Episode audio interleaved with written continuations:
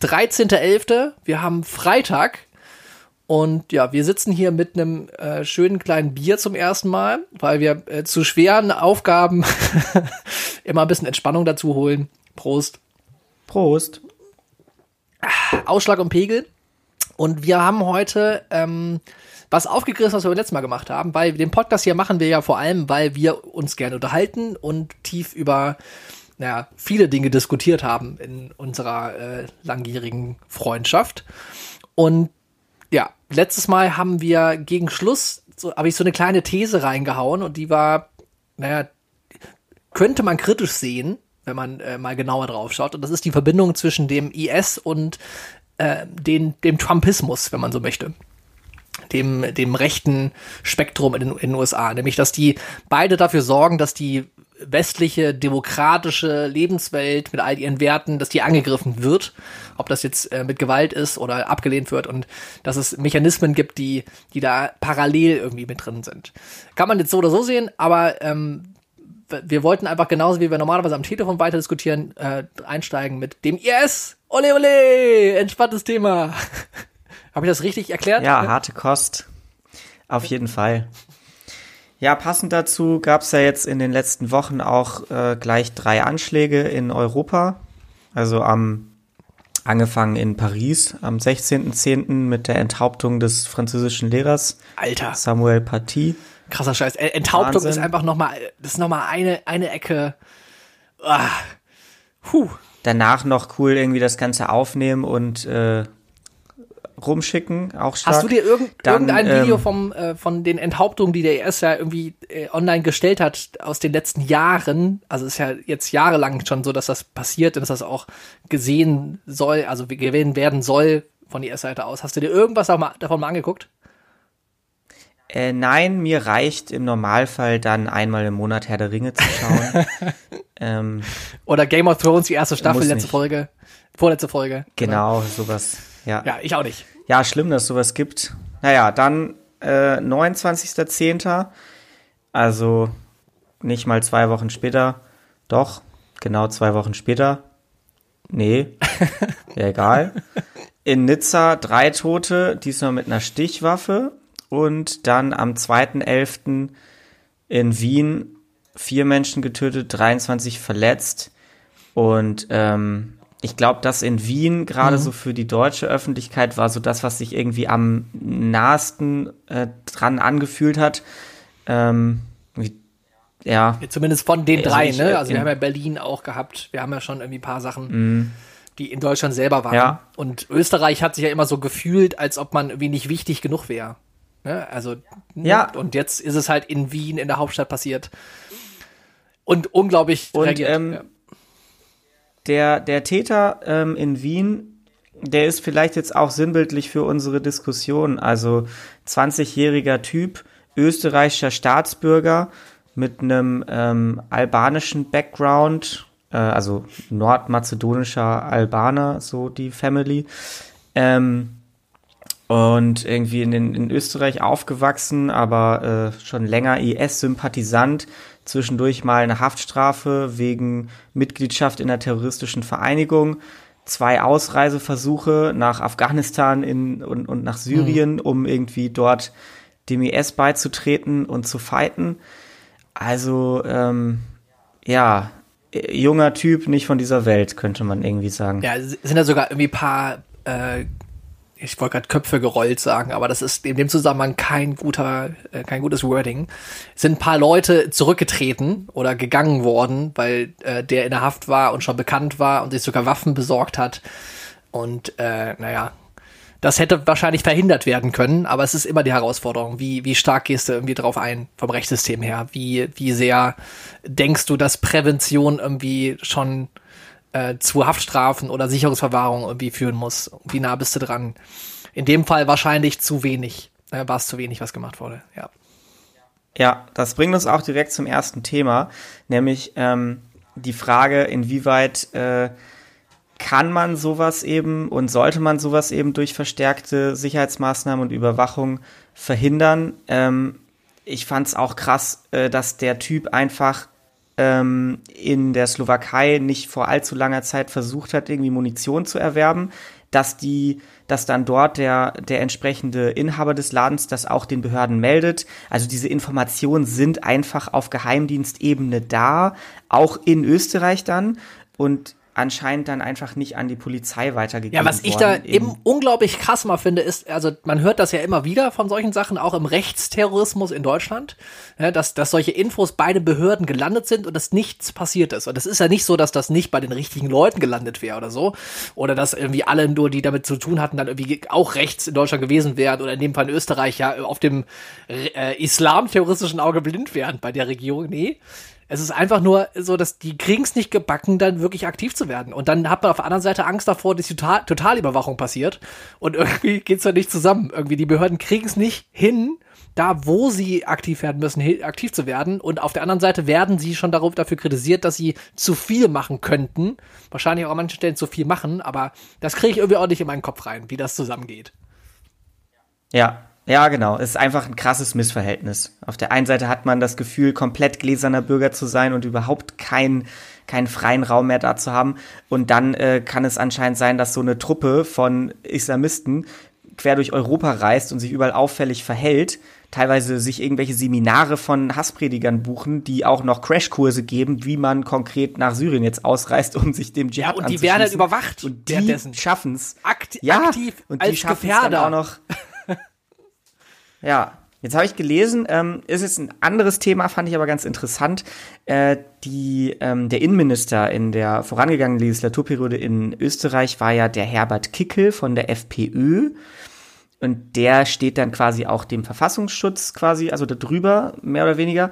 Ähm, und äh, jetzt war es wohl so, in, in der europäischen Gemeinschaft, durch diese Russland-Nähe der FPÖ war man auch ein bisschen vorsichtiger, dem österreichischen Geheimdienst innerhalb der letzten Jahre auch wirklich relevante Informationen zuzuspielen. Das sind alles so, so Vorgänge und Komplexe, die, ähm, ja, das ist Moment, ein bisschen undurchschaubar, aber es hängt halt alles zusammen. Dass die FPÖ das Innenministerium hatte deswegen, dass der Verfassungsschutz weniger stark aktiv geworden ist, weil er nicht in, in ver, also in, in Verdacht geraten wollte, zu stark aktiv zu sein, weil es die FD, FD, FPÖ hat oder nee, was war's? Äh, die, die europäischen Partner haben aufgrund der ah, okay. befürchteten, ob es jetzt stimmt oder nicht, Russland-Nähe der FPÖ, waren sie ein bisschen zurückhaltender, Informationen zu ah, okay. teilen mit dem österreichischen Geheimnis. Habe ich gerade einen Schluck Bier genommen, wer das gesagt hat.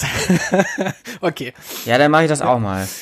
Ja, auf jeden Fall ist die, die Sicherheitsfrage ist eine ganz große, das immer zu diskutieren, abzuwägen. Also wie, wie stark befähigt man äh, den Staat, da ranzugehen? Wie viel macht man ja. wirklich? Wie viel Einschränkungen macht man? Weil letztlich ist ja der Grund, warum der IS solche äh, Attentate, solche Anschläge plant und terroristischen, äh, ähm, also Anschläge überhaupt irgendwie großflächig und immer wieder äh, produzieren mag, ist ja, weil er die, die freiheitliche Ordnung und auch die, die Werte, mit der wir als Gesellschaft irgendwie unterwegs sind, äh, zerstören möchte und die zerstören möchte und das Gefühl von Sicherheit auch kaputt machen mag. So, jetzt will man als Staat reagieren, machst du das, indem du die freiheitlichen Rechte irgendwie einschränkst? Das ist halt ungünstig.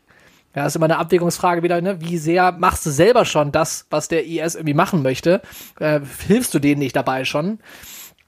Also ist natürlich nicht das, dasselbe ja. Ausmaß, aber dieses Angst vorm Staat haben ist natürlich eine Scheiße, die dann passieren kann, wenn die noch dazukommt zu dem, was sowieso schon geschürt wird durch äh, die Angst, dass man irgendwo auch einem Anschlag irgendwie zum Opfer fallen könnte oder so. Ja. Ja, genau, da, ähm, Achtung, geht der Schuss nach hinten los.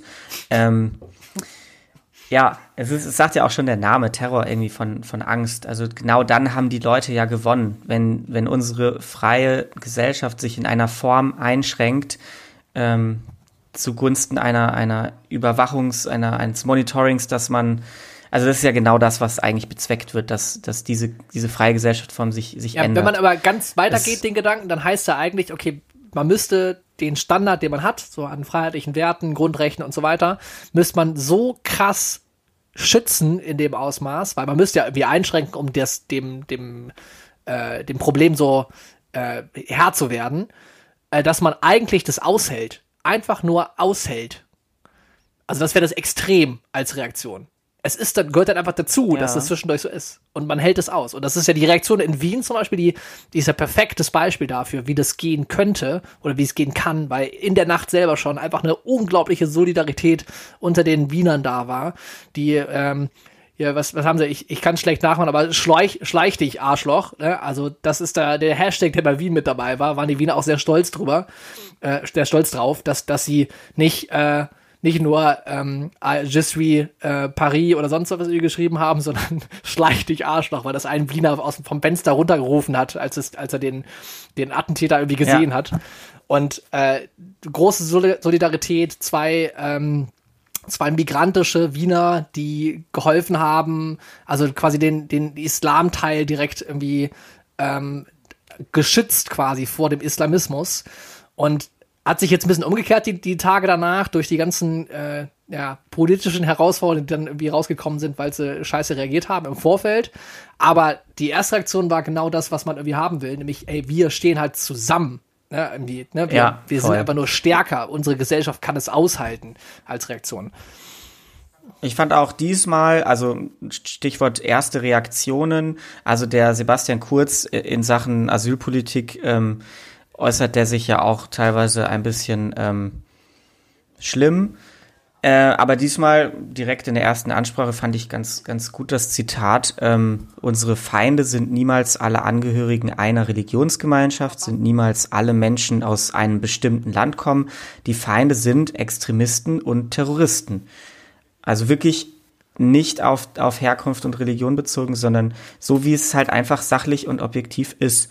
Die Feinde sind Extremisten und, und Ja, Terroristen. ich war absolut baff, als ich das äh, ge gehört oder gelesen habe, äh, was die, was das Statement war. Weil das war so, also ich würde sagen, halt die perfekte Reaktion. Einfach auf Zusammenhalt, Ja. auf Solidari- Solidarität, die richtigen Sachen ausgrenzen, nämlich die, die halt wirklich der, die Herausforderung sind und alles andere einbeziehend.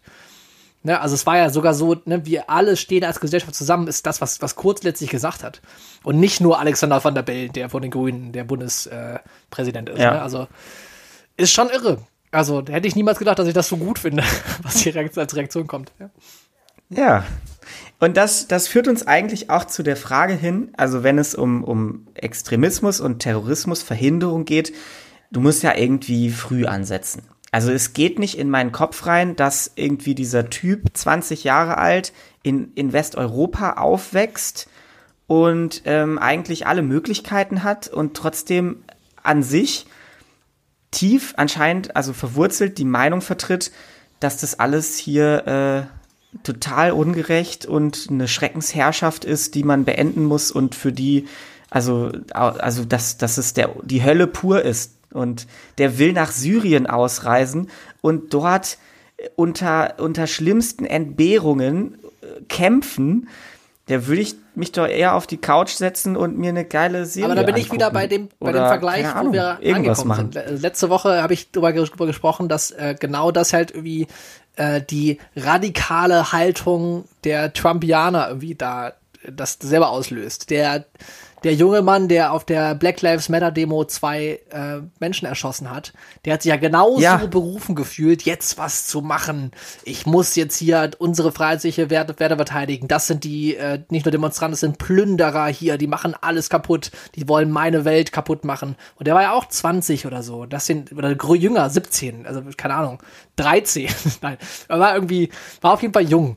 Ne, und hat da mit seinem Gewehr rumgeschossen und zwei Leute erschossen. Und das ist ja vom, von Ja. der Sache her, also auch so vom Verhältnis her, ne, also wenn man es mal gegeneinander abwägen möchte, aber das Attentat jetzt in Wien waren vier Menschen, die gestorben sind, ein paar Verletzte.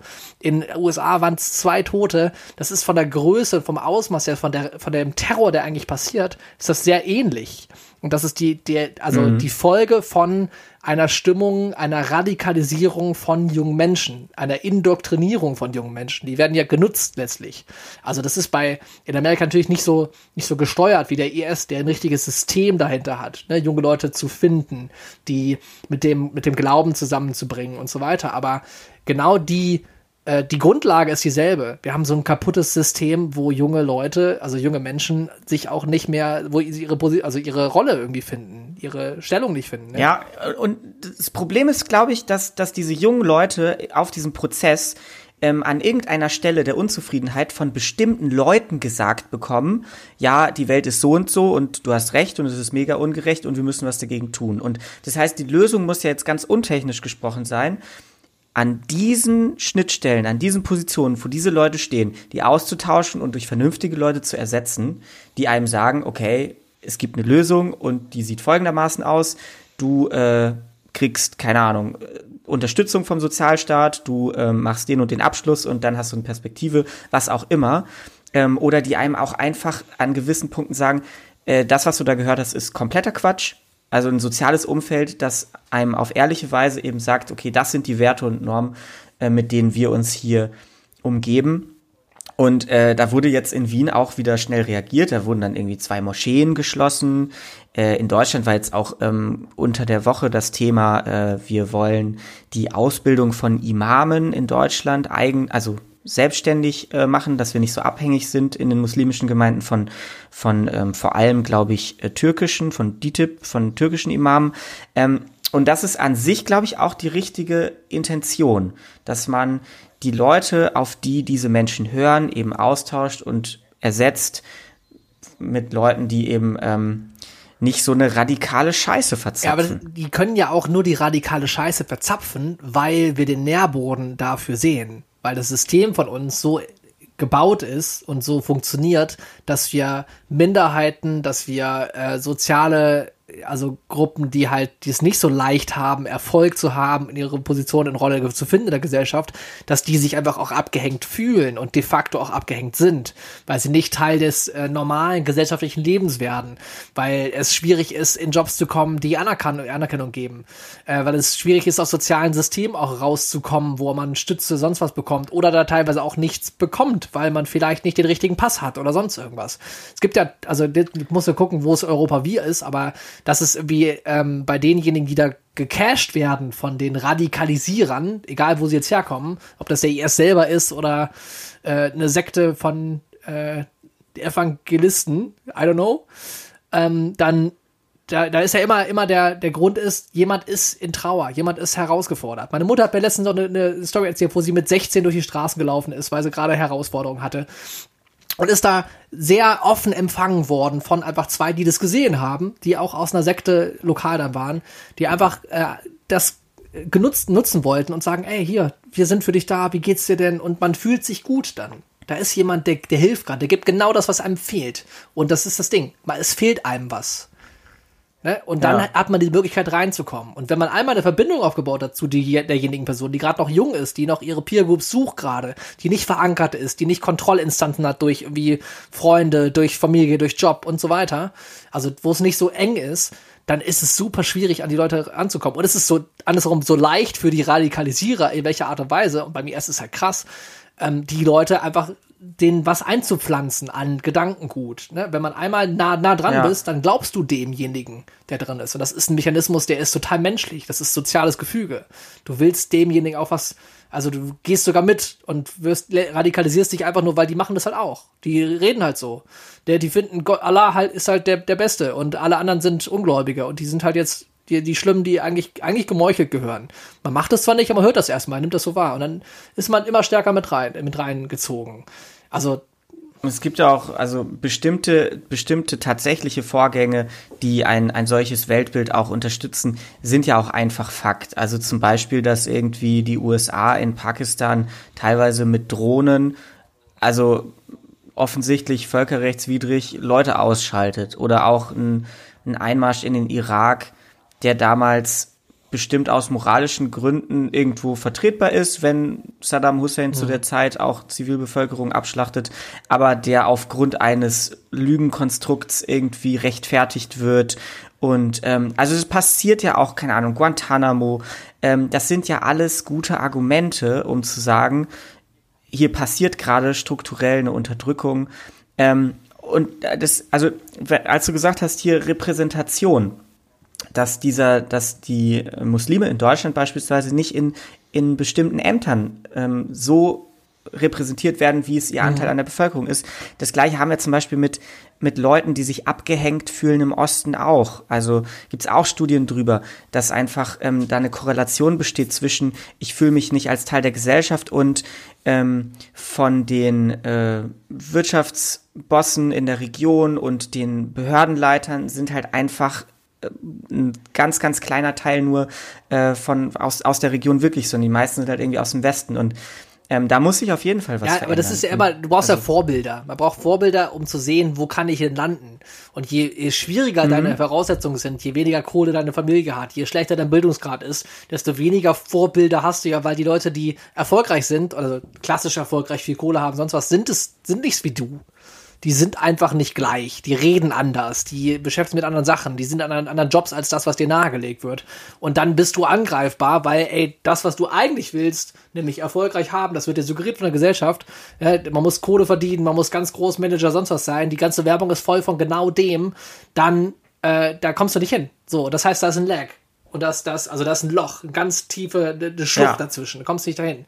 Und dann bist du angreifbar, weil du bist nicht zufrieden und du fühlst dich nicht, nicht wohl, nicht, nicht rund. Und dann, also ist nicht bei jedem so, der so aufwächst, klar, aber dann ist das Potenzial, ja. dass das einfach ein großer Anteil dann irgendwie so fühlt.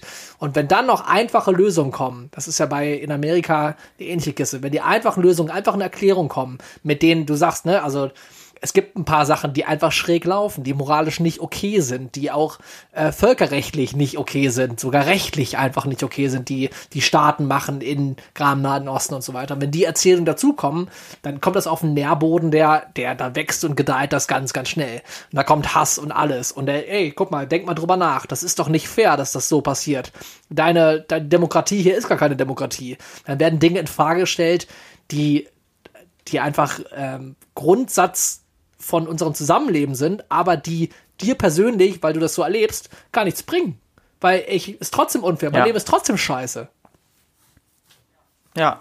Jetzt haben wir jetzt haben wir voll viel über über Extremismus und über Terrorismus und die Entstehung geredet und eine Komponente aus dem Thema komplett rausgehalten und zwar den Islam an sich. Was auch kurz gemacht hat, was wahrscheinlich auch eine völlig äh, sinnvolle und sachliche Art und Weise ist. Ich würde trotzdem mal ähm, vielleicht ein bisschen provokante Frage stellen, ja, äh, was hat der Islam eigentlich damit zu tun? Ist es wirklich nix oder gibt es da vielleicht doch einen Punkt? Äh, super Was schwierig. Mein erster Impuls ist, hat einen Scheiß damit zu tun, weil es nicht der Islam ist, um den es da geht, sondern es ist halt Islamismus, das ist die Nutzung eines Denkkonstruktes, das ausgenutzt werden kann. Ich habe das nur für mich, der erste radikale Denkströmung, die ich erlebt habe, war in einer freien evangelischen Kirche, in die ich rein, reingebracht wurde, wo ich irgendwann für mich, wo ich das total geil fand. Ich fand das voll super. So, man hat eine Gemeinschaft gehabt, man ist voll mit drin, alles ist super, alles äh, ist happy, alle sind so ein bisschen emotional und es gibt sowas so von Gefühl von einer Antwort zu ein paar Fragen, die man hat mit 15, 16, ja. Und dann kam irgendwann der Moment in irgendeiner Predigt, wo, wo dann gesagt wurde, so sinn, sinngemäß, naja, ähm, also gut, wenn wir hier an Gott glauben und Christen sind und dann ist es alles stark. Und es ist halt, ähm, wir müssen schauen, ähm, alle anderen, die nicht an Gott glauben, sind halt, sind halt verloren. Die werden quasi sinngemäß im Fegefeuer landen. Fertig. Und, ja, Prost. Ja. Und in dem Moment bin ich ausgestiegen. Ich bin auch nicht mehr hingegangen, weil das die die Art und Weise, es war wirklich halt dann auch ging weiter, dann wirklich in der Radikalität wie ich es nicht verstanden habe, wie das sein konnte, mit wie das zusammenging mit Nächstenliebe, mit allen Werten, die sonst gepredigt wurden. Und das ist einfach genau so ein, so ein Grundsatz, so eine, also so eine, so ein Ursprung von allem, was Hass und was Negativität, was letztlich, letztlich auch zu Gewalt führen kann, wenn man es weiterdenkt, wenn man es weiter nutzt. Ne, das ist da nicht der Fall gewesen. Das ist nicht krass in Handlungen genutzt worden, aber es ist für dieses Gemeinschaftsgefühl genutzt worden, für das wir sind was Besseres, dieses, dieses Gefühl, dass das zu formen, irgendwie ist es, das, dafür ist das produziert worden. Wir sind was Besonderes und das ist schwierig. Okay, also wenn ich es richtig verstanden habe, sagst du ja, ähm, also es ist egal, ob es der Islam ist, es kann auch das Christentum sein, also jede von diesen komischen Religionen eignet sich grundsätzlich dazu, Extremismus zu fördern, zu entwickeln und, und auch zu instrumentalisieren. Ja, alle Ismen. Das letztlich. Alle Ismen können das. Würde ich, ja, ja würde ich auch unterschreiben. Aber trotzdem ähm, und das ist wahrscheinlich jetzt wieder ein bisschen provokant, aber wenn ich jetzt ähm, mich umhöre in ähm, muslimischen Gemeinden, meinetwegen auch nicht nur in Deutschland, dann glaube ich, findest du einfach einen höheren Prozentsatz an Leuten, die auf, also wenn sie mit dem Thema konfrontiert werden, irgendwann antworten, naja, aber der, der Lehrer in, in Frankreich, der hat ja auch den Propheten Mohammed beleidigt. Also wir, wir unterstützen das nicht, dass der geköpft wurde. Das ist natürlich auch nicht im Sinne Allahs, aber er hat es ja auch ein bisschen herausgefordert. So, und das würdest du, glaube ich, weiß ich nicht, ob du das, weißt du, wie, wie ich meine, ob du das in, also in christlichen Gemeinden auch diese Haltung findest? Boah, super, super schwierige Frage. Ich habe gar keinen Bock darauf zu antworten. ja, ja aber du hast recht. Ich, ich schäme mich auch gerade selber, also ich fühle mich gerade ein bisschen schäbig, dass ich diese Frage stelle. Aber ähm, also Andererseits darf es ja keine Tabuthemen geben. Ja, gibt's also, auch nicht. Es ist ja deswegen, warum ist es schwierig darauf zu antworten? Warum fühlt sich das unangenehm an? Weil natürlich wie in der Radikalität, dass alles gleich wäre, de facto in der Welt gerade, ist es nicht der Fall. Es gibt christlichen Terrorismus, ja, aber es gibt, gibt gerade in der westlichen Welt gibt's mehr islamistischen Terrorismus. Warum gibt's ihn mehr? Weil viele Länder, die äh, Nicht-Nutznießer des westlichen Lebensstils sind, weil die islamisch geprägt sind und weil die halt auch, äh, naja, letztlich mit Krieg und Terror aus dem Westen, äh, von den USA mit europäischer Unterstützung irgendwie auch äh, angegriffen Logisch. So, dann halt, das heißt, der Ismus, der Islamismus de facto dann, der da vorherrscht, der reagiert halt irgendwie darauf. Ich glaube, wenn das der, das Christentum wäre und wir würden hier islamisch irgendwie leben, mein Gott, dann wäre es wahrscheinlich andersrum. Aber du hast schon recht, wie die Radikalität auch der, ich sag mal, Otto Normal Islamgläubigen einfach, ähm, ist in der Auslegung der Lehre wahrscheinlich ein bisschen stärker, als das irgendwie im Christentum der Fall ist. Aber es liegt, glaube ich, eher daran, dass wir so säkulär, äh, säkulär unterwegs sind. Ja, genau, die Empfindlichkeit, glaube ja. ich, des Durchschnitts, wenn man das so sagen darf, des Durchschnitts Muslim ist einfach höher. Aber, aber vielleicht, genau, aber weil, warte, vielleicht ist das, ist das auch vor allem, weil wir so von der Türkei geprägt sind hier in Deutschland. Ne? Wo die Türkei ähm, schon auch einen, also die hat, hat, hat Herausforderungen, was äh, die Auslegung der äh, der Religion selber irgendwie angeht, ne? Also auch mit Säkularisierung und wieder zurück mit Erdogan und der Nutzung von der ganzen ganzen Kiste. Das ist ja auch eine eine Art von dem, was man im Trump, dem Trumpismus irgendwie nennt, was Erdogan irgendwie mit drin hat. Das heißt eine Radikalisierung auch von der Glaubensform und die Nutzung von dem Ganzen. Das hat vielleicht auch Auswirkungen. Mhm. Ja, kann auch sein. Jetzt ähm, noch noch eine, eine andere provokante These. Ähm, jetzt als Lösungsvorschlag. Und wir lösen das jetzt, geil. Terror in, genau, jetzt und hier. Man könnte ja jetzt zum Beispiel auch sagen, okay, wir unterlassen einfach alles, was radikale Islamisten erzürnt. Oder zumindest fangen wir mal damit an, eine Sache zu unterlassen, die sie sehr erzürnt. Und zwar, wir behandeln jetzt im Unterricht keine Mohammed-Karikaturen mehr. Wir veröffentlichen die auch nicht in Zeitungen. Wir ähm, gehen einfach wieder einen Schritt zurück und nehmen äh, Rücksicht und blenden das aus. Wir können uns, glaube ich, auch darauf verlassen, dass Islamisten keine, keine Jesus-Karikaturen veröffentlichen. Also soweit würden die jetzt, glaube ich, auch Islamisten nicht machen das sicherlich. Ähm, meinst du? Ja, also, das wäre doch eigentlich auch ein Status quo. Ich wollte gerade sagen, Islamgläubige machen das wahrscheinlich eher nicht. Ja gut, jetzt um die Stimmung wieder aufzuheizen, das kann sein, ja. Ja, ist der Unterschied. Na, okay, weiter. Ja, und dann ähm, nimmt man denen doch so ein bisschen den Wind aus den Segeln. Ja, ist dann natürlich auch ein Verzicht naja, also das, auf die Meinungsfreiheit. Das ist ja irgendwie sehr kurz gedacht. Also nur wenn man irgendwelche Karikaturen nicht mehr veröffentlicht und nicht mehr auf den Islam mit dem äh, unter der Flagge der Meinungsfreiheit und der, Disku der Diskussionskultur äh, darauf nicht mehr zwischendurch mal mit dem Finger deutet und die Herausforderung herausdekliniert. Deswegen äh, gibt's ja nicht keinen Terrorismus mehr. Also das so funktioniert's ja nicht. Die westliche Lebensform ist ja die Provokation. Und die westliche Lebensform ist ja keine Karikatur. Also man kann davon ausgehen, dass der Lehrer, der jetzt in Frankreich geköpft wurde, wahrscheinlich nicht geköpft worden wäre, hätte er die Karikatur nicht äh, in den Unterricht reingeholt.